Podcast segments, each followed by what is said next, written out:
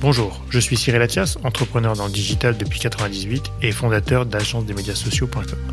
Marketing et influence est le podcast où on prend le temps d'analyser les stratégies marketing, social media et le marketing d'influence. Chaque épisode est l'occasion de rencontrer des professionnels du marketing et de l'influence. Que ce soit des directeurs marketing, directeurs généraux, créateurs de contenu ou même des followers d'influenceurs. Dans Marketing et Influence, on parlera des stratégies de marque, de la digitalisation, des nouveaux enjeux du marketing et pourquoi ou comment les influenceurs choisissent les collaborations et comment cela a changé leur vie.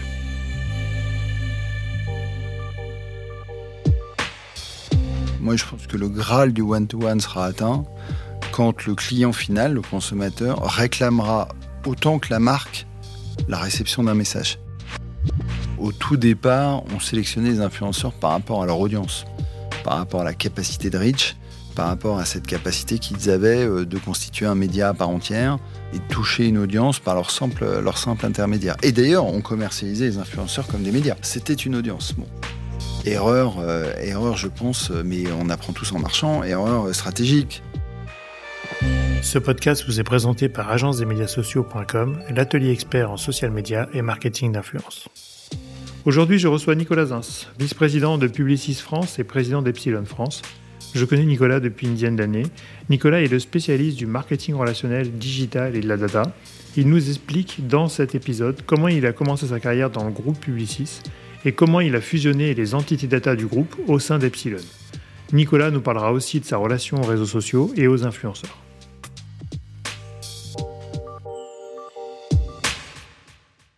Bonjour Nicolas. Bonjour Cyril. Comment vas-tu? Très bien.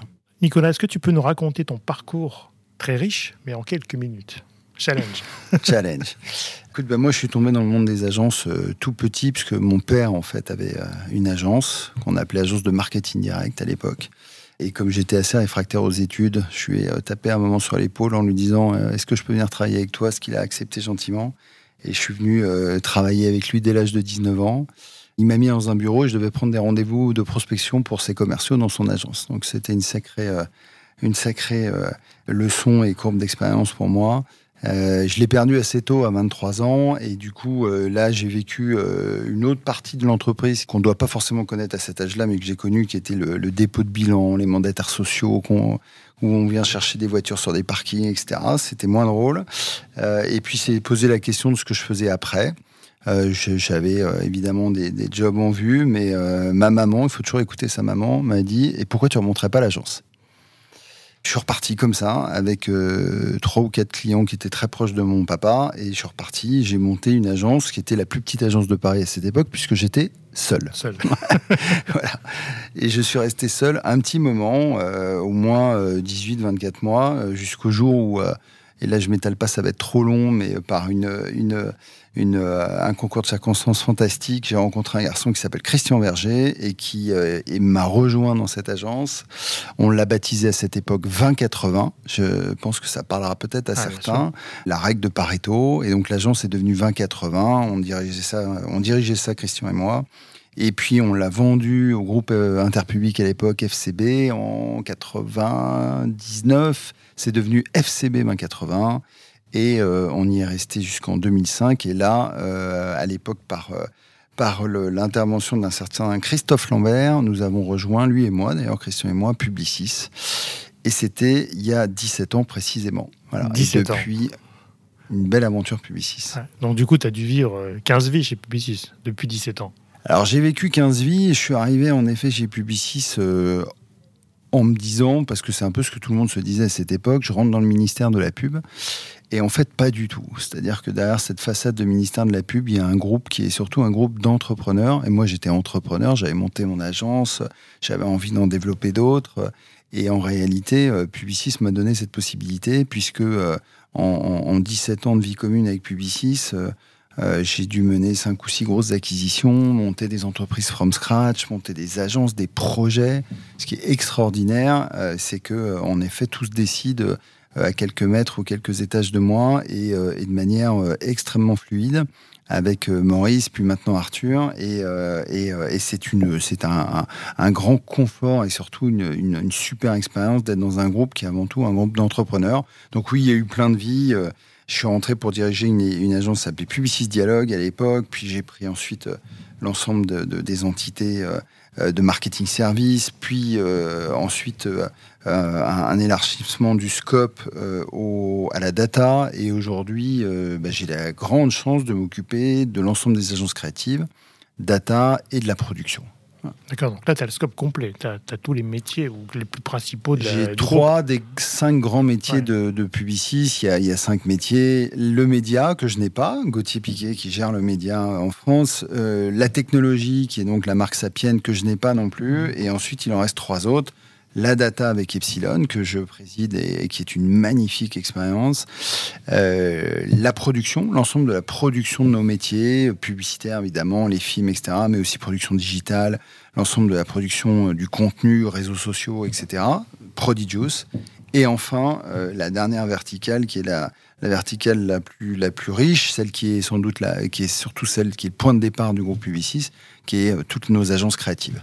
Saatchi, Léo Burnett, Marcel, Publicis Conseil, etc. Voilà. Donc ouais, c'est un super scope extrêmement euh, varié avec un nombre de problématiques euh, euh, très très très très large et du coup, bah, forcément, on se lève le matin en courant au bureau. Ouais. J'imagine. C'est plutôt sympa. Ouais.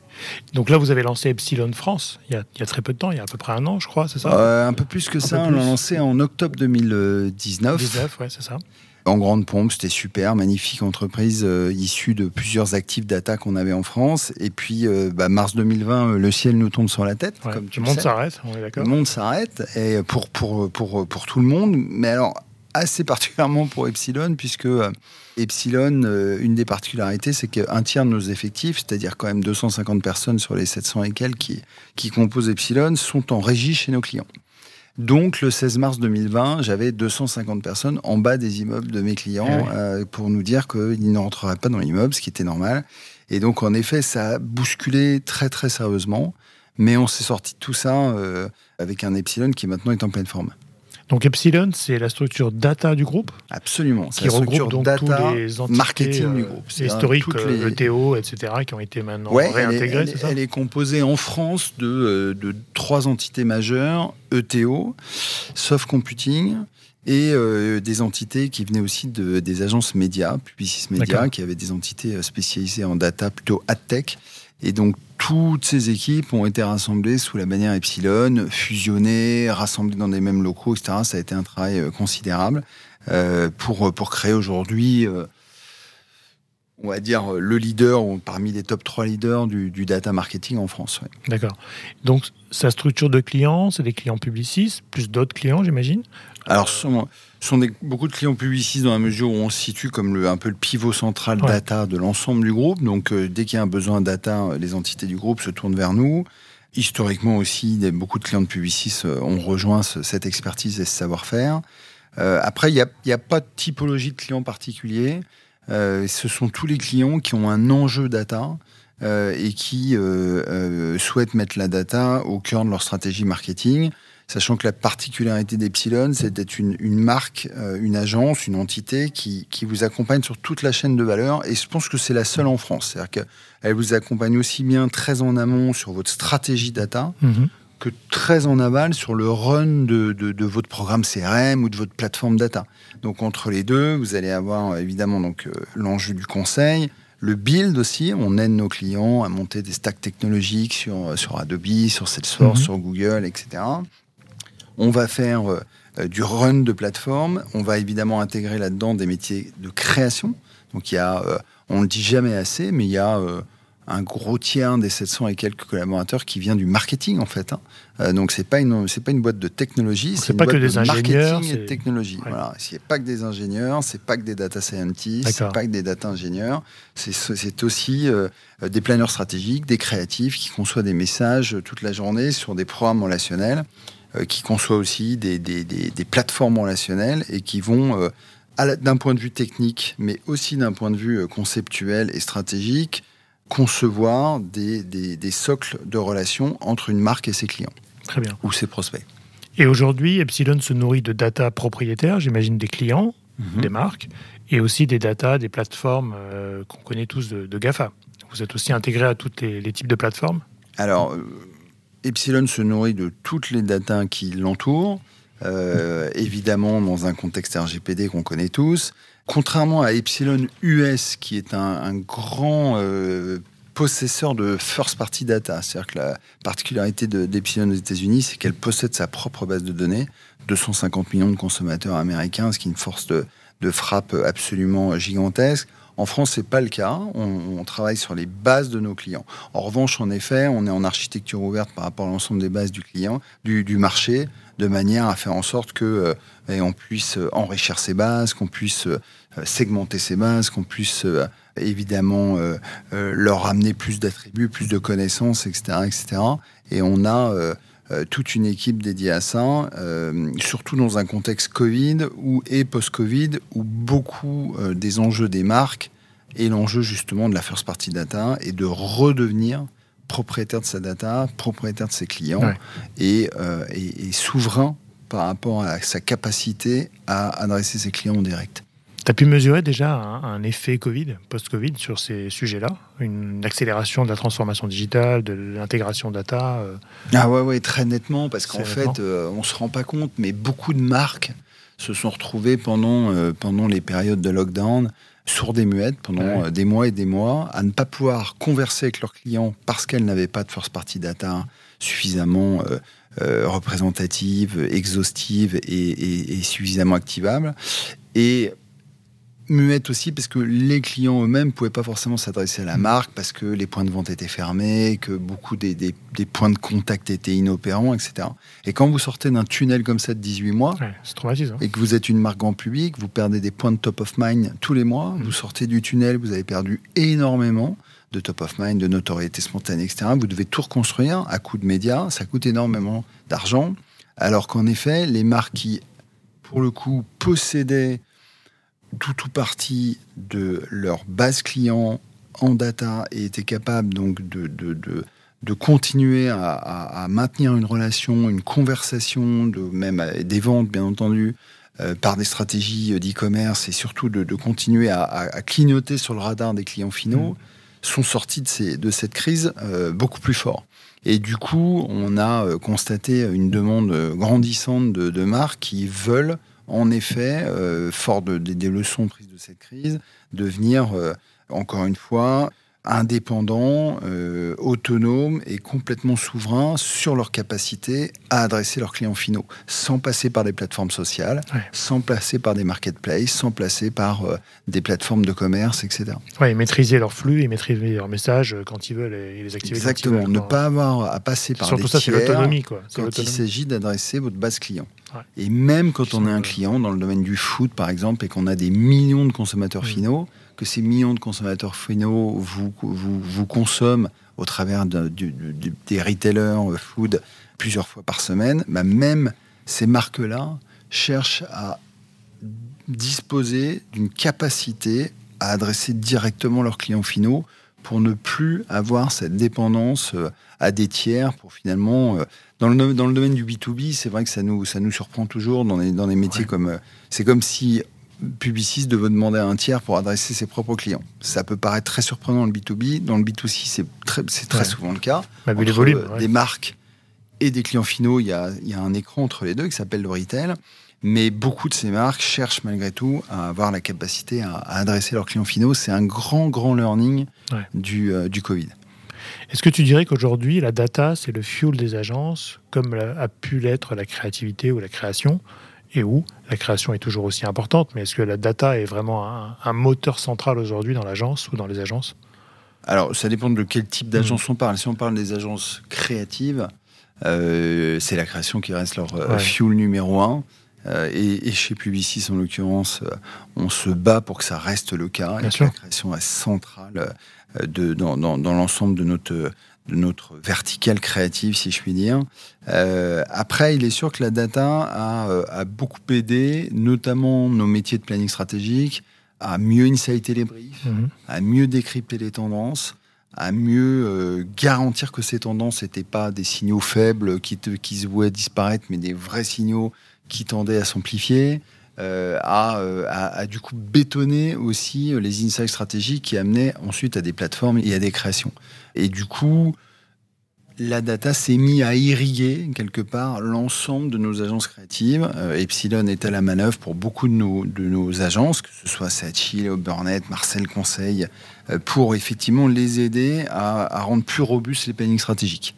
Euh, mais elle, elle est à un niveau d'irrigation, elle n'est pas à un niveau de, elle, elle, reste à sa place quelque part par rapport à une création qui évidemment reste euh, le Graal euh, de ces agences. Et en même temps, si tu as plusieurs segments, tu peux avoir adressé plusieurs créas, donc tu peux aussi alimenter les créations en, insight pour, les, pour développer des, créations sur mesure. Oui, c'est un peu ça le Graal du, marketing. Elle, est utile, en fait, la data, quand il s'agit pas tant de concevoir euh, le, message, central, qui reste la, la, big idea, comme on dit souvent dans nos métiers, mais plutôt de, la, de venir effectivement la, de, de, de, raffiner cette idée centrale pour la rendre plus personnalisée à l'ensemble des segments à laquelle, auxquels on va s'adresser.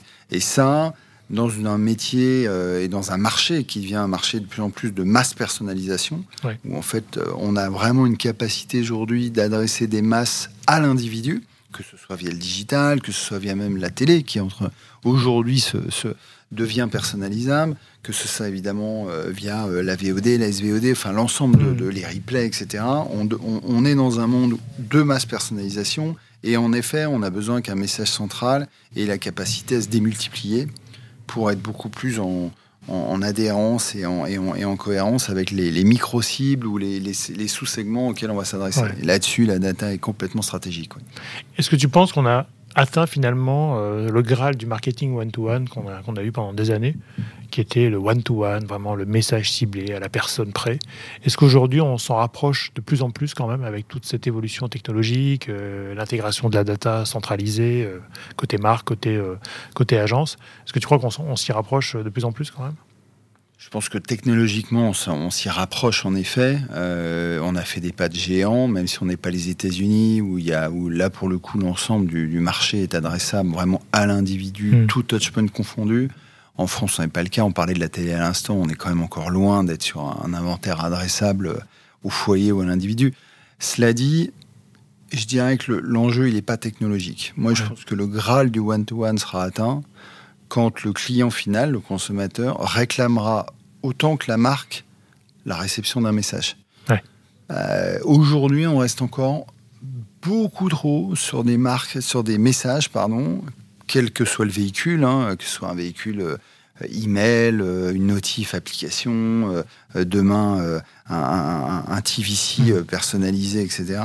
Ça reste trop des messages descendants, top-down qui ne, qui ne, ne tiennent pas suffisamment compte de ce que veut le, la nature du message que veut recevoir le client, le moment où il veut le recevoir, les dispositions dans lesquelles il veut le recevoir, etc. Donc euh, le Graal du one-to-one, c'est quand, euh, encore une fois, les, les, les, messages des marques seront réclamés par les clients avec la même intensité que les marques ont à leur envoyer ce message.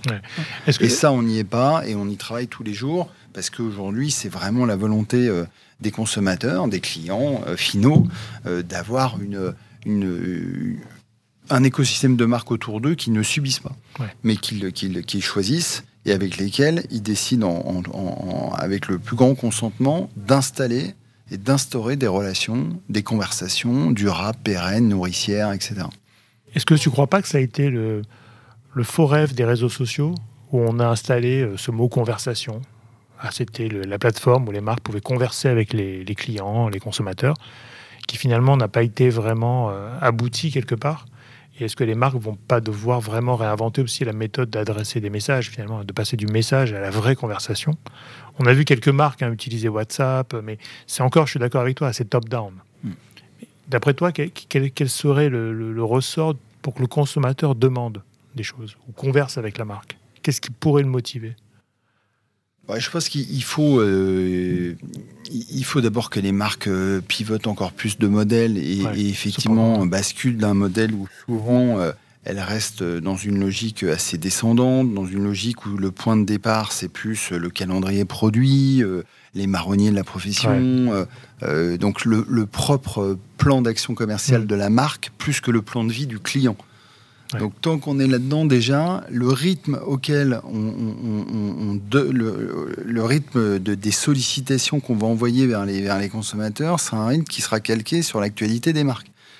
Si déjà on inverse complètement la logique en ayant des connaissances, et encore une fois, euh, souhaitées par le client, hein, euh, donc ils sont, ça, nécessite un partage de la data, mais qui, qui donc nous permet d'avoir une connaissance très, très fine des instants de vie, des moments de vie des clients, des moments importants pour mmh. eux, et que les marques viennent naturellement là-dedans, et plus dans une logique un peu d'ingérence, proposer leurs services, leurs produits, etc., on sera, on sera beaucoup plus pertinent. En fait, l'enjeu, c'est là, et c'est pour ça que les, quand même beaucoup des DNVB ou des, ou des, ou des, des pure players sont parfois meilleurs dans l'expérience que des, des legacy compagnies, c'est que euh, elles sont parties d'une page blanche, c'est plus facile, et elles ont souvent pris le client comme point de départ, son comportement, ses habitudes, euh, ses envies. Et à partir de là, elles ont calqué euh, la façon d'interagir avec lui, la façon de commercialiser les produits avec lui. Elles ont co-développé avec lui, presque. Elles ont co-développé avec lui, elles ont designé avec lui une relation. Et ça, quand vous êtes une legacy compagnie, c'est beaucoup plus dur à faire. Mais en revanche, je pense que c'est euh, c'est vraiment le, la vision cible. C'est d'être en fait, que les marques descendent un peu de, j'allais dire de ce piédestal, le mot est fort, mais cette position un peu dominante qui est c'est mon actualité qui prime. Et se mettent à l'horizontale avec les, consommateurs pour dire que l'actualité consommateur prime par rapport à l'actualité de la marque hmm. ou du retail, du retailer et au ah, c'est, on est à l'horizontale pour que et les réseaux sociaux devaient amener ça. Et c'est vrai que la, présence des marques dans les réseaux sociaux est restée assez, euh, assez horizontale, assez verticale, pardon, alors qu'elle euh, elle aurait pu s'horizontaliser un petit peu plus. comment tu vois le secteur de la communication aujourd'hui? Plus difficile qu'avant? Plus simple? Est-ce qu'on a des gens aussi côté marque euh, un peu plus qualifiés par rapport à nos métiers digitaux? Comment tu vois le marché de la com et les annonceurs? C'est plus simple qu'avant? Plus difficile? Je pense que euh, a toujours brassé beaucoup, et c'est tant mieux, hein, de, profils agences sont partis chez nos clients, mm. de profils clients qui sont revenus dans les agences. Donc tout ça est une, un champ de compétences qui circule en permanence et c'est très bien. Le métier a énormément changé, énormément changé. Je dirais depuis 2007, l'arrivée de l'iPhone, la complexité d'une campagne. Nous, on le voit très bien parce que euh, avant, pour produire une campagne, d'une marque, euh, quelle qu'elle soit, dans un secteur, je, disais, je dirais qu'on on produisait peut-être 50, 70 assets, 70 matériels de campagne. Euh, de l'affiche, un message radio, euh, une bannière, un ouais, c'était digital. C'était normé. Aujourd'hui, sur des, grosses campagnes multi-pays, avec donc l'ensemble des réseaux sociaux, l'ensemble des, besoins qu'ont ces réseaux sociaux, etc., il nous, arrive très régulièrement d'aller jusqu'à 1000 assets par campagne. Donc la complexité a complètement explosé. La, la, la, capacité à aller produire des micro-contenus a, été extrêmement euh, importante. Et donc, euh, en fait, euh, clients et agents se tiennent main dans la main pour, pour faire face à, ces, à ces changements. Après, la réputation du métier en elle-même, moi, je suis assez... je suis assez finalement euh, content de voir que, enfin content, on, s'en a du mal à se réjouir de la période dans laquelle on est avec tout ce qui se passe dans le monde, mais au moins on s'aperçoit que le métier de la communication et de la publicité, mhm. qui sert à financer, il faut pas l'oublier, nos médias, 100% hein, mhm. de la télé est financée par la pub, 60% de la presse euh, est financée par la pub, euh, nous permet d'avoir une, des médias libres comme on en a en France. Quand on voit quand même comme ils sont muselés par ailleurs, on se dit que c'est une énorme chance. Et cette chance, euh, elle n'est pas euh, fortuite, elle est faite, euh, elle est liée directement à l'existence de, de, de, de, métiers publicitaires et à l'existence surtout de budgets de communication que les marques mettent en place pour pouvoir irriguer ces médias. Et donc, quelque part, après avoir un peu tout entendu sur ces métiers, dans une société de consommation mmh. à outrance, etc., etc., voilà, je suis content d'entendre que on, a ce rôle extrêmement utile de financement des médias et aussi d'infléchir les comportements des clients euh, et des consommateurs, euh, de, les aider à progresser sur tous les grands combats euh, qui sont les nôtres dans la société. Est-ce que tu as vu les annonceurs maintenir leur confiance au niveau des partenaires agences? Ou est-ce que tu as vu des annonceurs plutôt vouloir réinternaliser certaines fonctions qu'avant ils sous-traitaient à, des agences? Est-ce que tu as vu un comportement d'ouverture de, ou de repli sur soi-même de la part des marques? Ouais, je pense, là aussi, c'est un grand mouvement de balancier et c'est assez. Euh, c'est pas des mouvements marché, c'est plutôt des mouvements euh, d'entreprise en fait. Hein. donc chaque, chaque, chaque marque a son propre rythme. Et ces rythmes sont des rythmes d'internalisation puis euh, d'outsourcing euh, parce que parce que les deux modèles ont, des points forts et des points faibles. L'internalisation, c'est très, euh, euh, c'est très séduisant du point de vue euh, du, de la transmission des savoir-faire, de la capacité à avoir en effet une forme de, de, de, de d'apprentissage commun sur, les, sur les, les, métiers qui sont des métiers clés qu'on a envie d'avoir au cœur de la machine.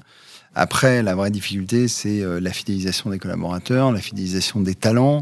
Euh, les perspectives qu'on offre à ces talents, parce que quand on est monomarque, bah, contrairement à, des groupes comme les nôtres, où on peut les faire circuler sur 7, 8, 10 marques différentes, il peut y avoir une forme de lassitude. Donc il y a beaucoup de talents qui à un moment disent euh, je, veux m'ouvrir à un autre univers. Voilà, et à l'inverse, quand c'est, quand c'est logé dans des, dans, des, dans des groupes comme les nôtres, euh, il peut aussi y avoir vécu, en tout cas par nos clients finaux, des, des, points forts et des points faibles. Donc c'est un mouvement de balancier. Et j'aurais du mal à dire où on se situe dans le balancier. Encore une fois, ça dépend vraiment euh, des, marques, euh, chacun ayant son propre rythme. Mais c'est sûr que sur la data et le digital, euh, le, les, balanciers s'accélèrent, se, on va dire. Hein. Les cycles sont de 3 ans, 4 maximum, où vous passez d'un modèle où on s'est dit, je vais tout centraliser. et tout internaliser fou, à ça, un hein. modèle où je me dis en fait ça marche pas je vais tout remettre à l'extérieur c'est assez rigolo à observer, pas simple à gérer, mais, euh, mais ouais, c'est marrant à observer. Tu crois que c'est spécifique à l'Europe ou, c'est globalisé euh, par rapport à ton expérience dans le groupe? Parce que tu vois d'autres marchés qui ont tranché sur ce débat-là finalement et... Enfin, après, c'est pareil au Mar, ça, dépend des marques. Hein. Non, je pense que c'est pas du tout spécifique à l'Europe. Euh, c'est effectivement aussi lié au, au, à la volonté, on l'observe aussi beaucoup, des entreprises de, de, de maîtriser énormément ce qu'elles émettent d'elles-mêmes. C'est-à-dire qu'on observe de plus en plus d'entreprises qui passent de, de, marques euh, qui, qui, étaient sur des modèles multilocaux, euh, où, finalement euh, la marque était une marque globale, mais selon ses marchés, elle était avec une, des facettes de sa personnalité qui pouvaient varier en fonction du marché dans lequel elle se, elle se, elle s'implantait, à des marques résolument globales et qui ont la même story, la même euh, equity, le, même récit d'un point à l'autre de la planète. Euh, et ça, forcément, ça pousse aussi pour des logiques où euh, on va internaliser et on va être one voice sur toutes les prises de parole, quel que soit l'endroit dans le monde. Ça aussi, il y a des mouvements de balancier. Mmh. Aujourd'hui, on le constate sur pas mal de marques qui, effectivement, veulent être dans cette logique d'une prise de parole extrêmement constante et consistante partout dans le monde au même moment. et toutes les marques ne peuvent pas se le permettre. Alors, toutes les marques ne peuvent pas se le permettre. Des marques comme Tesla qui sont incarnées par un fondateur et qui n'ont pas de réseau de distribution, qui vendent en direct, qui vendent sur Internet, qui précommandent des voitures en keynote. C'est quand même une révolution dans l'industrie automobile, mais il n'y a que quasiment aujourd'hui qui peuvent le faire. Quoi. Oui, oui, euh, c'est sûr que dans, dans, chaque industrie, euh, il y a des acteurs, souvent d'ailleurs euh, nouveaux venus, qui, qui, peuvent se permettre de, de, de, remettre tout à plat avec plus ou moins de succès en l'occurrence. Mais en effet, euh, toutes, les, toutes les industries euh, ne peuvent pas se le permettre. Et, à l'intérieur de ça, il y a aussi euh, des secteurs d'activité qui appellent à une localisation du discours. Et, on ne prendra jamais un secteur comme le food comparé à l'automobile ou comparé à du telco. Par exemple, il n'y a pas de, grands acteurs telco dans le monde. Enfin, c'est, il y en a, mais en tout cas pas des marques globales. Je parle de telco au sens mmh. du provider. Euh, donc, euh, donc euh, là aussi, ça dépend énormément du secteur d'activité dans lequel vous évoluez. Est-ce qu'aujourd'hui, comment se positionne le groupe Publicis par rapport à, ces groupes concurrents qu'on connaît? Quelle est la position du groupe aujourd'hui? Est-ce qu'elle est plutôt rassurante? Est-ce qu'elle est expansive? De façon très schématique. Hein, je vais la trouver rassurante, mais je pense que je, je, ne surprendrai personne en disant que je la trouve rassurante. je, je serais bien mal placé pour dire le contraire. Euh, et en plus, c'est extrêmement sincère. Je la trouve très rassurante. Pourquoi? Parce que, euh, euh, en fait, on a, on a entamé il y a sept ans maintenant un, pivotement du mmh. positionnement qui consistait à, essayer de, de, passer d'un d'un positionnement qui était un, partenaire en communication et en marketing à un positionnement de business partner, hmm. d'aider les marques à se transformer. On a un motto un mondial hein, qui s'appelle Unlock Growth in a Platform World. On considère en effet que euh, beaucoup de nos clients sont aussi euh, entourés, parfois menacés par les plateformes. Donc, euh, c'est un, un, enjeu énorme. Et du coup, le, le, pivot a consisté à, intégrer des compétences complètement nouvelles dans le groupe, digital, technologique, puis maintenant data avec euh, Epsilon, digital technologique avec Sapien, data avec Epsilon, et en fait de se positionner auprès de nos clients comme un, partenaire de leur transformation, un business partner qui est capable de, de transformer l'ensemble de leur modèle euh, évidemment sur les aspects, on va dire, de la partie euh, visible de l'iceberg, hein, c'est-à-dire la communication, euh, la façon d'exprimer ses positionnements vis-à-vis de ses publics, etc., mais aussi la partie immergée de l'iceberg qui est son IT, sa data, l'ensemble de, de, de, de, ces de ces, de ces, de ces leviers de création de valeur à l'intérieur de l'entreprise. Donc c'est un long chemin parce que quand vous êtes euh, né euh, il y a plus de 90 ans et que vous avez une étiquette dans le dos qu'on avait collée euh, à juste titre, hein, qui était agence de communication pour faire simple, et que, et que vous voulez devenir un, business partner et un transformation partner pour vos clients, c'est un très très long chemin.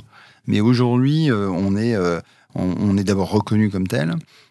Très régulièrement sur beaucoup de cadrans Gartner, Forrester et autres, reconnu comme étant un vrai agent de la transformation.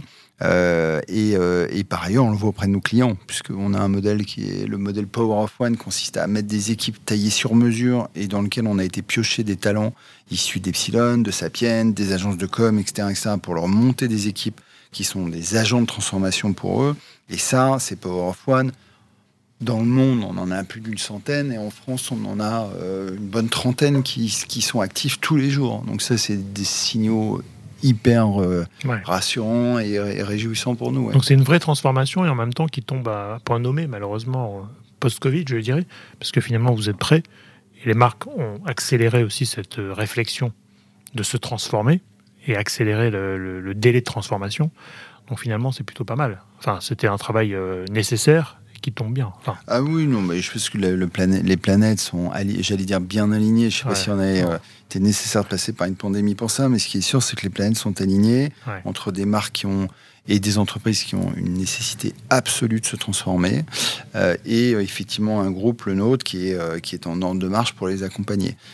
ces marques, elles ont une nécessité absolue de se transformer parce que, je le disais à l'instant, euh, c'est pas la seule raison, mais c'est quand même beaucoup de, des raisons, c'est qu'on est dans un monde de plateformes des plateformes sociales, bien mmh, sûr, qui mmh. elles-mêmes font aujourd'hui euh, du commerce, hein. euh, mais aussi des plateformes business, des plateformes de commerce comme Amazon ou des marketplaces. Et que ces plateformes-là, aujourd'hui, euh, qu'on le veuille ou non, elles, elles court-circuitent énormément les marques dans leur capacité à être en relation directe avec les clients. Quand on voyait, si je prends un exemple que j'aime bien citer, parce que c'est un exemple que j'ai vécu de très très près, qui est l'exemple de, de l'hôtellerie avec les OTA, il y a encore quelques années, euh, des, des, groupes hôteliers comme Accor, comme Marriott, voyaient euh, Booking ou Expedia comme des gens qui euh, étaient finalement sympathiques, qui vous mhm. apportaient des clients. Oui, certes, ils prenaient 17% de commission, mais finalement, c'était pas si grave. Et dix ans plus tard, c'est 85% des nuitées dans le monde qui, sont, qui passent par, par Expedia ou Booking. Et aujourd'hui, quand même, on ne peut pas nier le fait que les groupes hôteliers ont, perdu une partie de l'accès direct à leurs clients finaux. Euh, au, profit de ces intermédiaires qui sont venus, euh, comme la stratégie du coucou, hein, c'est ce qu'on appelle la stratégie du coucou, euh, subtiliser en fait la, relation client entre les hôteliers et, les, clients finaux. Et donc ça, ça menace beaucoup de secteurs d'activité. prenez le métier de la restauration, par exemple. Aujourd'hui, les plateformes de livraison, certes, elles ne font pas de restauration, mais elles ont la vue, euh, qui est une vue euh, semainière, hein, elles ont la vue euh, de hebdomadaire sur un client. Quand un, groupe de restauration, que ce soit de restauration rapide ou de restauration classique, n'aura jamais la semaine de son client, il aura peut-être un jour de la semaine ou deux jours de la semaine. Et donc, ces plateformes-là peuvent aussi demain euh, subtiliser au profit des, groupes de restauration euh, la relation client. Et c'est vrai dans la banque et c'est vrai dans, dans tous les secteurs. Donc, mm. euh, c'est vrai que cette nécessité de transformation, elle est vraiment urgentissime. et, de, et de retricoter une relation solide avec vos clients finaux, et encore une fois, sans avoir à passer par qui que ce soit. Que penses-tu de la, métaverse? On en parle beaucoup, les GAFA, enfin Meta, on a parlé, a lancé en grande pompe le, sujet. Est-ce que tu, crois que c'est un vrai sujet ou Parce que là, pour le coup, il y a de la data, il y a du monde réel, il y a du monde virtuel, il y a des emplacements physiques qu'on achète, enfin virtuels, pardon, qu'on achète. Qu'est-ce que tu crois? C'est le futur du digital C'est le futur de la data Ou pour l'instant, c'est un exercice obligatoire? Alors c'est un exercice obligatoire, c'est sûr. Après, on en a eu plein qui ont mm. mené à des choses fantastiques. Donc euh, je pense qu'il faut se plier à cet exercice obligatoire euh, et avec beaucoup d'enthousiasme et se saisir de tout ça. Moi j'ai un truc qui me... Qui, quelque part clignote dans ma tête et, que je vois peu euh, relayer. et moi-même je l'ai peu relayé pour être franc parce que le, le temps m'a manqué par rapport à ça. C'est c'est l'impact écologique en fait. Hein. C'est-à-dire mhm. qu'on en parle très peu. Je suis étonné que peu d'observateurs en parlent. Je suis pas le mieux placé pour en parler. Par contre, je sais euh, à quel point l'impact de toutes ces euh, de toutes ces innovations connectées entre elles, hein. c'est-à-dire euh, blockchain, NFT, metaverse, c'est un impact en termes de consommation énergétique qui est mais en dehors de toute de toute de tout réalisme et de toute considération. Est-ce que c'est raisonnable? J'ai un très très gros doute. Et surtout, est-ce que c'est conciliable avec des discours par ailleurs parallèles de grandes, grandes marques qui savent à quel point elles doivent se transformer du point de vue de leur, euh, de leur, euh, empreinte environnementale? Je suis ça m'interroge. Voilà, j'ai pas de conclusion à ce stade, mais je vois pas comme, très bien comment on peut concilier euh, des investissements à fond dans ces nouveaux univers, certes sans doute enthousiasmants, euh, euh, mais qui encore une fois ont, un impact qui, sera difficile à atténuer, hein, parce que même si ce sont des technologies naissantes, elles restent extrêmement énergivores. Et par ailleurs, une, nécessité absolument absolue pour ces marques de, de, de, de baisser leur, leur, impact global. C'est voilà. Donc après, évidemment, le groupe les investigue. On est euh, très en pointe sur ces sujets-là aussi. Mais moi, et là je parle à titre personnel, j'ai cette petite lumière dans ma tête qui me dit ça va être compliqué quand même. c'est vrai que c'est bizarre quand même. Hein. D'un côté, on roule à pied, enfin, on marche à pied, et d'un autre côté, on fait tourner des machines pour euh, des mondes virtuels où il y a peu de monde encore, où il y aura peut-être peu de personnes, et ça va que s'augmenter. Ça Exactement. ne pas réduire. Donc ça ne peut que nous interroger, ah nous étant dans le cœur de la machine bon, avec nos clients. Il faut investir en électricité alors. c'est ça le truc. Euh, parlons un peu réseaux sociaux. Euh, le groupe fait les réseaux sociaux, évidemment, c'est intégré à l'offre aujourd'hui, mais quelle est la part des réseaux sociaux ou le marketing d'influence dans le groupe aujourd'hui? Ou est-ce que tu penses que c'est euh, un sujet stratégique, naturel par rapport au développement de campagne, etc. Ou quelle est Déjà, quelle est la part des réseaux et de l'influence dans le groupe? Alors, Pardon, je touche le micro en même temps. la, part des, la part des réseaux est évidemment énorme, mais je pense que c'est pas euh, propre à Publicis. On est en 2022, euh, toutes, nos, toutes nos grandes agences euh, et nos petites d'ailleurs ont nativement intégré et, sont intrinsèquement maintenant équipées, irriguées par des compétences social media et, influence. on a des, on a fait également des structures dédiées. On a une structure par exemple comme Everyday qui est une structure qui est euh, qui aujourd'hui euh, en France euh, aide les agences sur aide les clients pardon sur l'ensemble de leurs besoins comme son nom l'indique au quotidien dans les interactions avec avec les, les, les, clients finaux au travers des réseaux sociaux. Et donc là-dessus évidemment l'usage d'influenceurs est, et et quotidien. Voilà après oui je dirais que c'est tellement maintenant euh, intimement euh, lié à nos activations quotidiennes qu'on euh, on en fait une espèce de, de, de, case cochée dans l'ensemble des équipements classiques de n'importe quelle de nos structures. Je me rappelle il y a 10 ans quand même, c'était pas le sujet. Ah non, non. On en discutait déjà à l'époque, mais c'était balbutiant et ça s'est accéléré aussi. Je pense que le Covid oui, a aussi et beaucoup de groupes avaient fait le choix d'ailleurs de, de, finalement de le sortir des des, des, des, agences, on va dire, historiques, pour, pour, pour mieux le, le, le, finalement l'apprivoiser, le développer euh, on the side pour ensuite les réintégrer. Nous, c'est un peu le modèle qui est défait. On a beaucoup développé à côté et on a réintégré ensuite. Alors après, il y a des annonces plus, euh, plus natives sociales que d'autres quand même. Que penses-tu des réseaux sociaux à titre personnel? Est-ce que tu es consommateur de plateformes? Est-ce que tu as une plateforme préférée? Et que penses-tu toi en tant qu'utilisateur des plateformes? Alors moi je suis très utilisateur de plateformes euh, business, donc très euh, utilisateur de LinkedIn. Euh, et après à titre perso, un peu d'Insta. J'ai complètement abandonné Facebook depuis, je pense, 3-4 ans maintenant. Euh, je te raconte, mais je crois que j'ai pas rouvert une appli Facebook depuis euh, tout ce temps-là. Ouais. Euh, à un moment, ça m'a lassé, on va dire.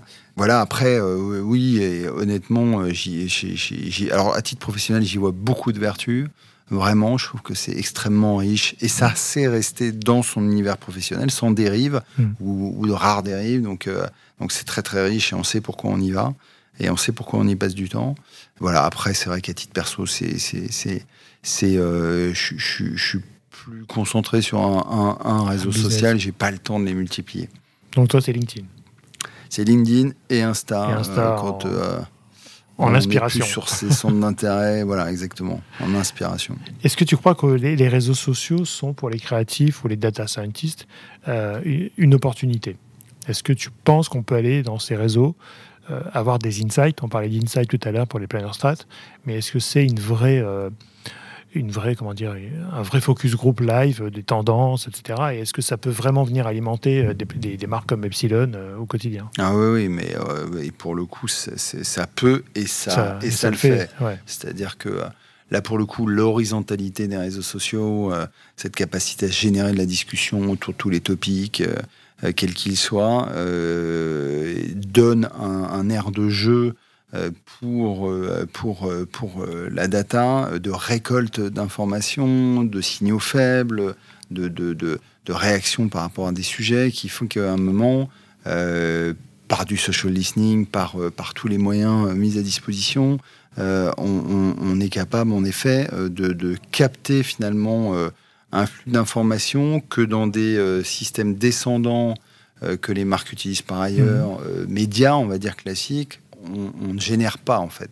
Parce que dans les systèmes classiques descendants médias, on générera pas la conversation euh, euh, qu'on peut générer sur du social. Du coup, c'est hyper précieux, hyper précieux. Ça doit être en revanche euh, capté, structuré, raffiné et restitué. C'est-à-dire que quand on le prend comme ça, de manière un peu brute, c'est difficile d'en sortir des learnings solides.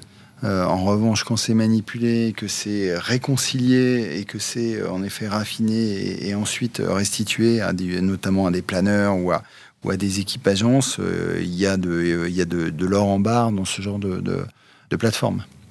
Et est-ce que tu crois qu'aujourd'hui les, plateformes, donc les GAFA, qu'on appelle communément les, les GAFA, ont, ont, trop de pouvoir par rapport à ça? Parce que finalement, on parlait tout à l'heure de réinternalisation de la data. Mais aujourd'hui, on peut se rendre compte que ces plateformes ont peut-être 80% de la data euh, de, consommation qui circule ou de, ou typologie. Est-ce que tu crois que du coup, c'est un danger ou pas pour les marques aussi d'avoir quand même euh, fait confiance à ces plateformes qui nous alimentent en, permanente, en permanence? Oui, enfin, je, pense que c'est un, très grand danger et c'est une, c'est un, une forme de, euh, finalement de retournement de situation qui, qui, qui, a, qui en a pris plus d'un au, dépourvu. C'est-à-dire que moi, j'ai commencé euh, ma carrière plutôt dans des agences, comme je le disais en tout début d'entretien, euh, de marketing direct, de CRM. J'ai vu dans les années 2000, 2005, 2007 l'arrêt complet de ces agences CRM ou en tout cas des, des, des, des des euh, priorités CRM dans les marques pour aller vers le digital social, mmh. avec plus ou moins euh, de, succès, mais surtout avec une, logique qui était assez, euh, assez précipitée et qui faisait qu'on balançait quand même une grande partie d'investissement dans des wallet gardens mmh. où on ne récupérait jamais de data.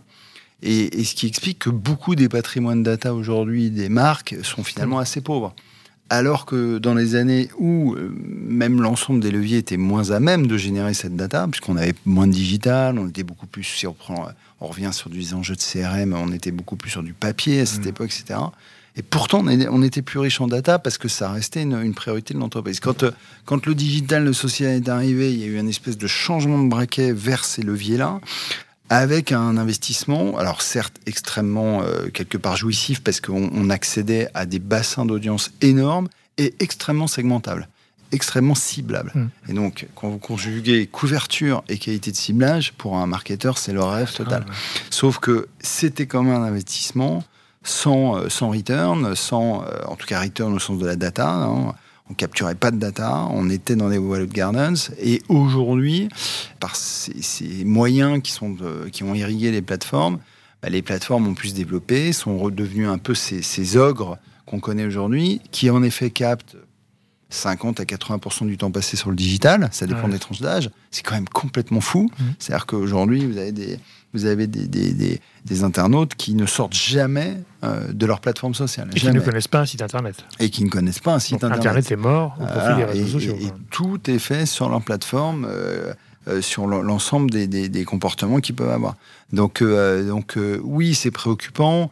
Euh, donc là, les- les- les- le Digital Market Act, là, le DMA qui vient de, de passer par l'Europe, euh, qui, qui met le haut là quand même sur un certain nombre de pratiques Mhm. des plateformes, euh, va dans le bon sens pour l'Europe.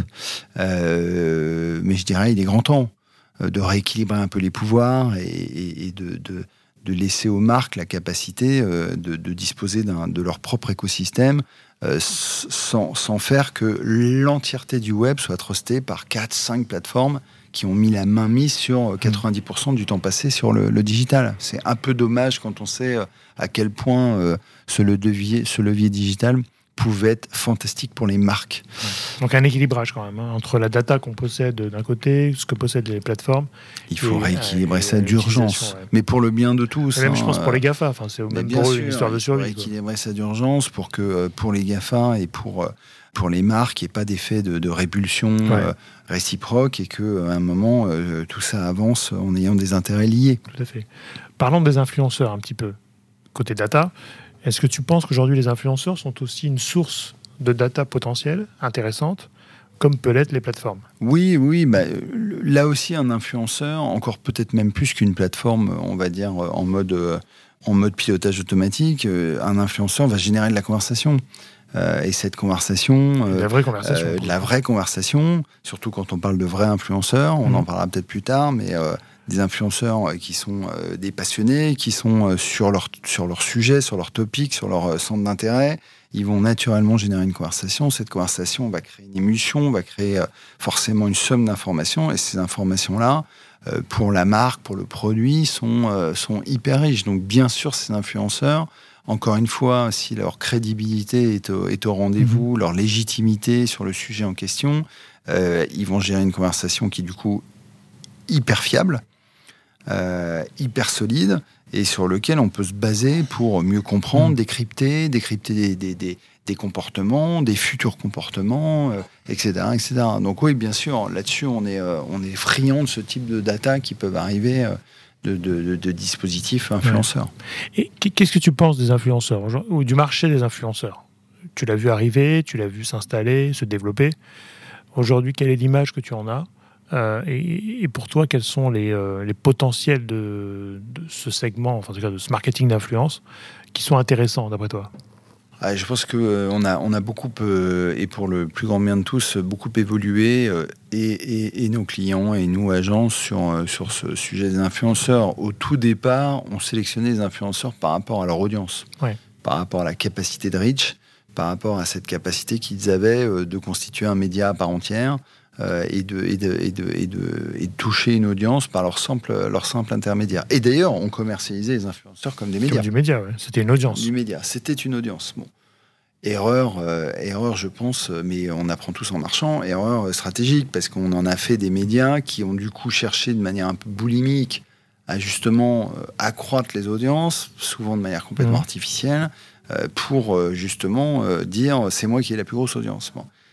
Euh, Il y a un gros changement de market depuis quelques années maintenant sur euh, des, influenceurs euh, qui qui sont pas sélectionnés pour la taille de leur audience, mais qui sont sélectionnés pour la qualité de leur audience. Et cette audience, elle a été, constituée justement par rapport à eux-mêmes, leur crédibilité sur le sujet sur lequel ça peut être du bricolage, de l'automobile, de la finance, des, des- des crypto-monnaies, tout ce qu'on veut.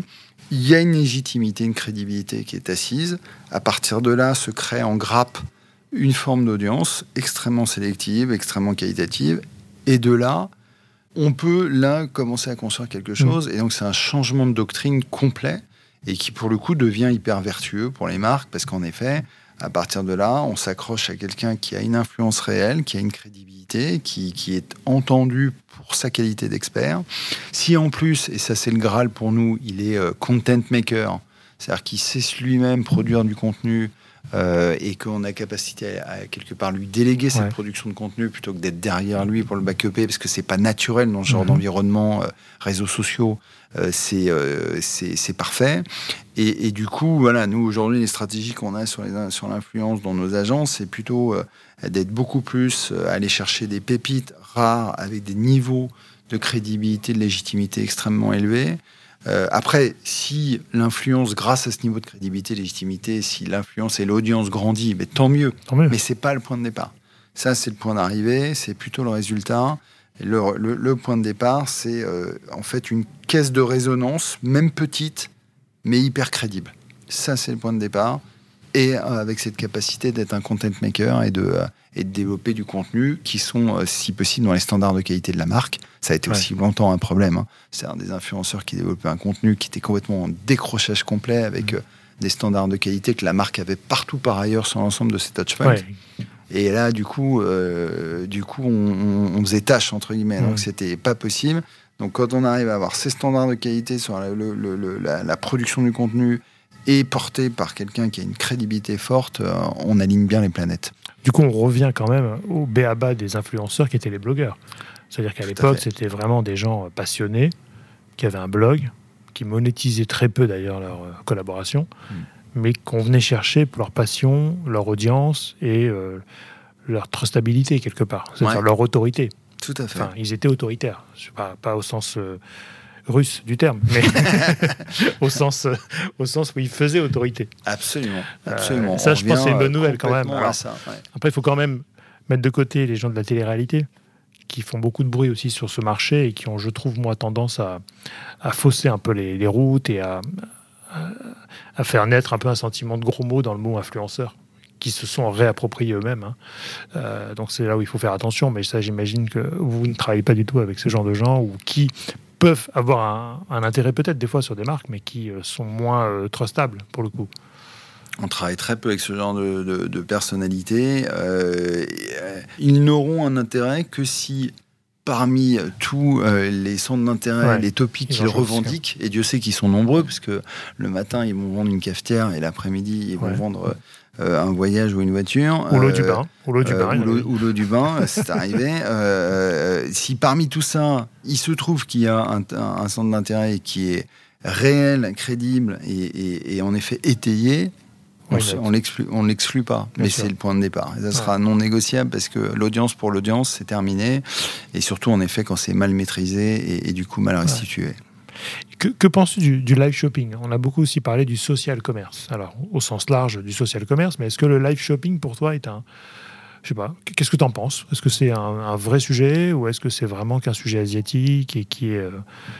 Non, on pense à Publicis parce que je suis pas le seul à penser que c'est un énorme sujet. Mhm. Parce qu'en fait, quand on réfléchit bien, le live shopping, c'est le vrai euh, miroir euh, du point de vente. En fait, le vrai mémoire du point de vente, du, point of sales, mhm. ce n'est pas l'e-commerce. Parce que euh, un, point de vente peut être très, euh, très sympa à visiter, peut être une vraie expérience, peut être un vrai enjoyment, peut être une vraie, un vrai échange avec des conseillers, des vendeurs, etc. Vous retrouverez rarement ça, tu retrouveras rarement ça sur un site d'e-commerce aussi bien fait soit-il. C'est pas le sujet. Par contre, le live shopping, on sait retrouver ça. On sait, et du coup, le live shopping, avant d'être une expérience de commerce, c'est une expérience de marque. Et ça, c'est hyper intéressant. Parce que euh, quand on est face à des audiences et face à des clients, des prospects, euh, qui de plus en plus quand même sont devant des écrans et pas forcément tous en magasin mmh. euh, et, en train de faire du shopping physique, eh bien pouvoir redescendre cette expérience de marque et ne pas être euh, face à un, site d'e-commerce et une expérience e-commerce un peu quand même sèche, un peu, un peu euh, straight to the point, euh, c'est une, une, une, grande aide. Et du coup, nous, on adore le live shopping pour ça. C'est la première raison. La deuxième, c'est que, et, et, en ça, c'est aussi le reflet un peu du magasin, c'est que c'est le live shopping, c'est quelque chose qui peut vivre au rythme d'un plan d'action commercial aussi bien qu'un qu'un magasin et qu'un réseau de magasins qu'un retailer. Un retailer a toujours un pack, un plan d'action commercial.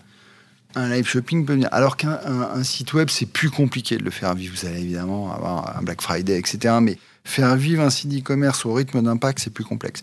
Par contre, le live shopping peut être là aussi le, le, le relais euh, euh, bah, de, d'un plan d'action commercial. Et du coup, ça permet un engagement de la cible beaucoup, plus fort, beaucoup plus, euh, beaucoup plus réel sur, sur ce type de format.